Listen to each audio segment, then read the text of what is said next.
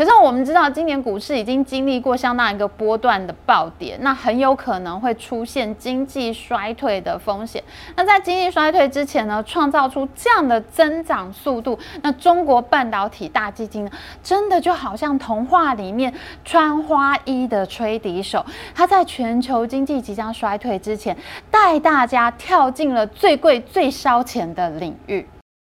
喜欢我们影片，请记得按赞、订阅和分享给你的朋友一起看哦。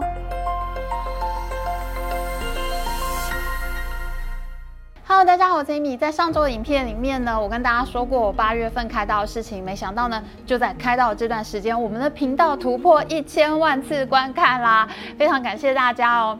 那么上次我们讲过呢，在我开刀的期间呢，美国政府对中国半导体呢发布了 EDA 软体的出口禁令，几乎可以说是阻断了中国高阶晶片之路。那最新消息是，八月三十一号呢，绘图晶片巨头 NVIDIA 已经宣布，他们有两款用于机器学。学习任务的高阶晶片呢，也收到了美国政府的出口禁令，这会影响到中国在人工智慧产品的开发进度。另外呢，在我开刀期间呢，还有一件大事，我们这次也一定要来补讲一下，那就是中国内部呢自己也出现了半导体大基金的反腐事件。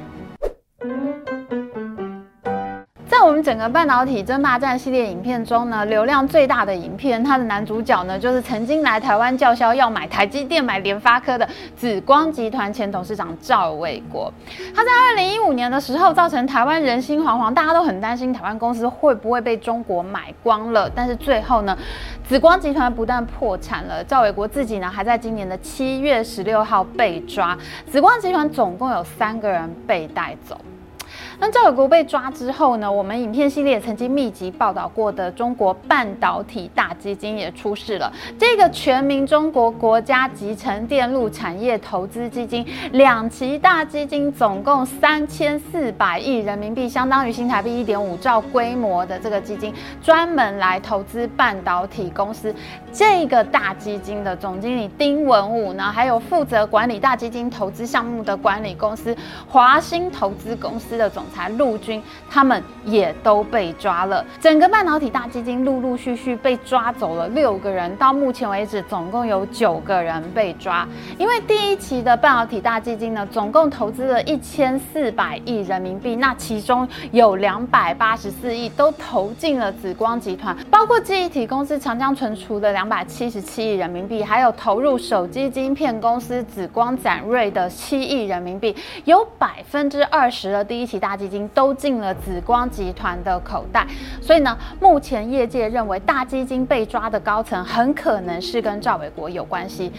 也就是说，紫光集团很可能贿赂了半导体大基金的高层人员。好，我们先来说影响。第一个影响，目前中国半导体产业人心惶惶，很多被大基金投资的公司呢，现在都皮皮抓。例如呢，有一家叫做国科维的公司呢，它的创始人现在已经失联，手机没有人接，微博没有更新，大家都认为他可能也被抓走了。那其他拿过大基金公司的高层呢，现在也都很害怕，因为大家都很想要拿到政府的投资嘛，多少会有人使出一些霹雳手段。那现在就不知道哪。哪些事情会被爆出来了？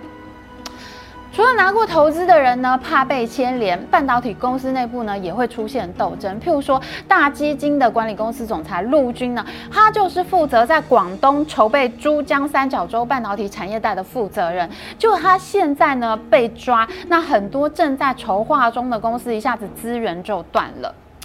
大家还记得吗？我们之前做过台积电最强厂长跳槽中国的影片的时候，我们当时就已经说过，其实现在在广州有非常多的台湾人，包括以前呢台积电研发负责人蒋尚义挖去武汉红星的一批人，一直都待在广东的佛山这个地方。那这些人呢，本来都很指望陆军的案子赶快启动，他们可以赶快上工。但是呢，现在大家都感到朝不保夕，不知道还能在广东待到。什么时候了？其实这类人士的问题呢，对于产业的牵连呢，还是非常大的。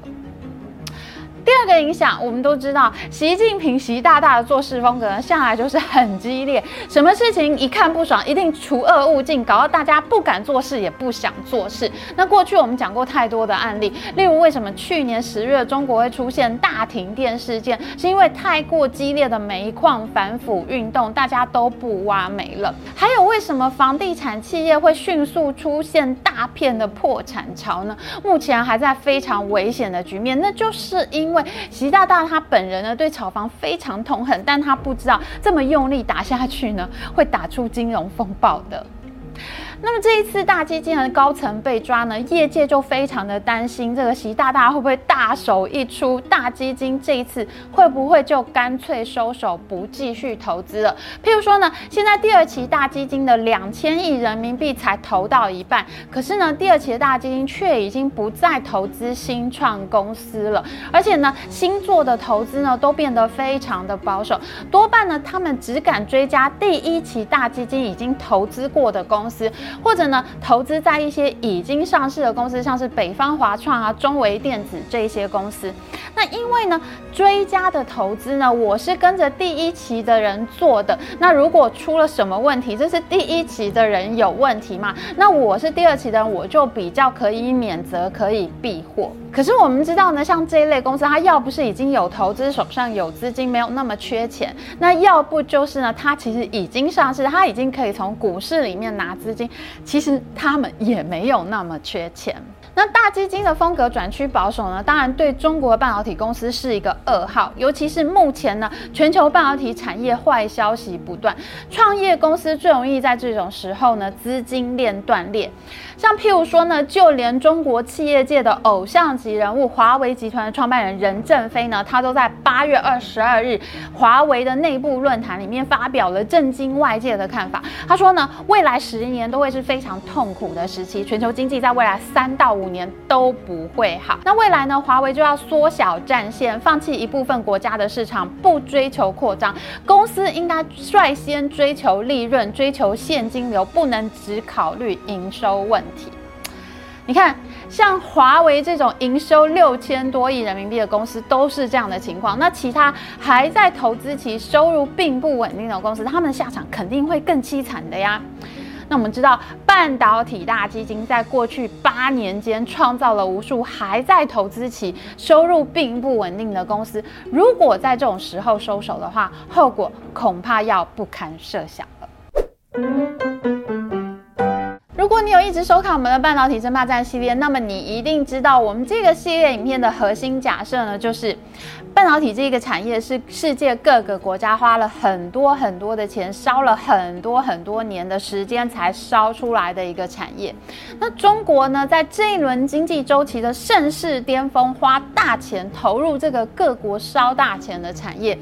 结果却马上要面临产能过剩、经济衰退的环境。可以说呢，中国是在最贵的时候投资，买了最贵的技术和设备。却注定要花很长的时间回收，可能会有很长一段时间，这些公司都没有足够的收入，没有足够的现金流，甚至呢资金就会烧光了。那像这种竞赛的结果呢，就很有可能会重演冷战时期美国和苏联在太空军备竞赛上面花大钱竞争，最后苏联烧钱烧到经济崩溃、政权瓦解的惨剧。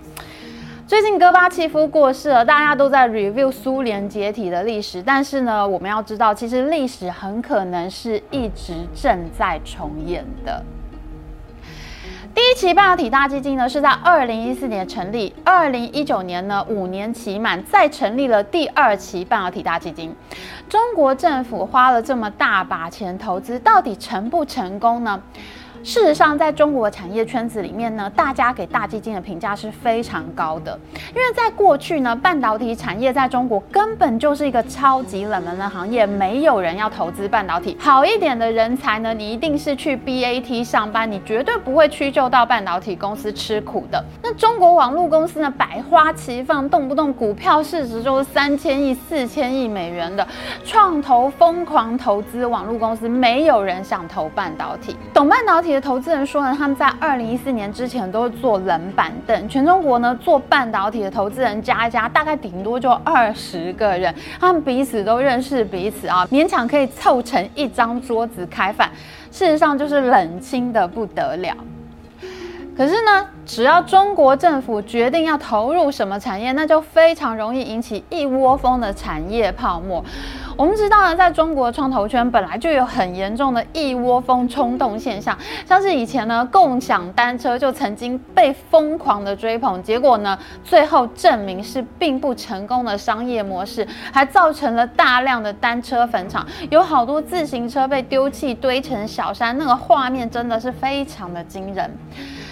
那么大基金一开始运作呢，当然也引起了创投资金非常热烈的回应。以前是十年冷板凳，全中国凑一桌二十人。可是呢，在半导体大基金成立的期间呢，根据专业机构的统计，在最近的十年内，中国的半导体领域总共出现了三千一百八十四件融资活动，滚动出接近一兆元人民币的投资总额。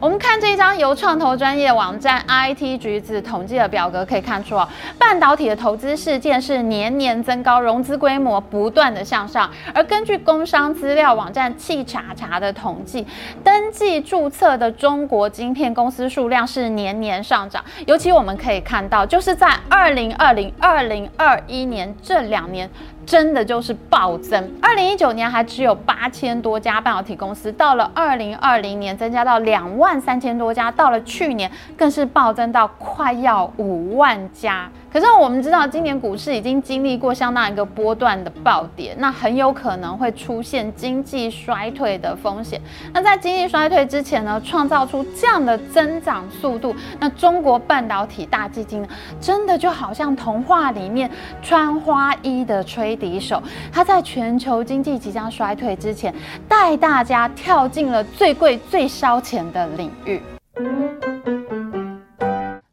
我们用短期的眼光，十年为一个周期来看半导体大基金成立之后的半导体泡沫，那么大基金是非常成功的。第一期大基金投资了六十多家公司，上市的有三十四家，还带动了十年接近一兆元人民币的融资活动，也就是接近一千五百亿美元左右的资金在这里面滚动。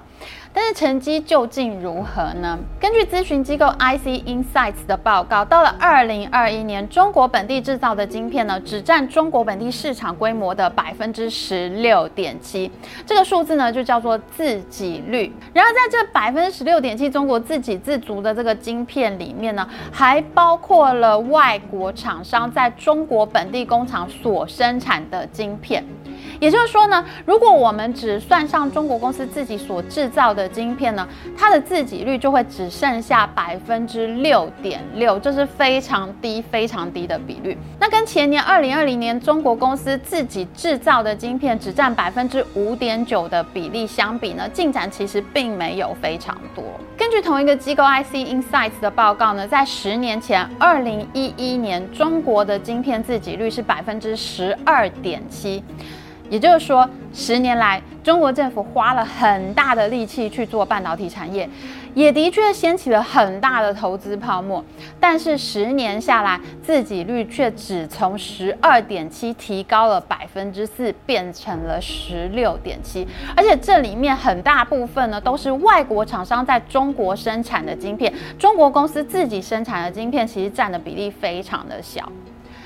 所以我们就知道。在短期内看起来很成功的行动，长期看来就是沧海中的一粟。而且呢，我们刚刚讲的这个短期还是十年，我们叫它是一个短期哦。所以，我们看到十年内掀起了一兆人民币，相当于一千五百亿美元的投资活动，我们会觉得这个数字很多，这个金额很大，一大堆半导体公司到中国 A 股上市了，好像很热闹的样子。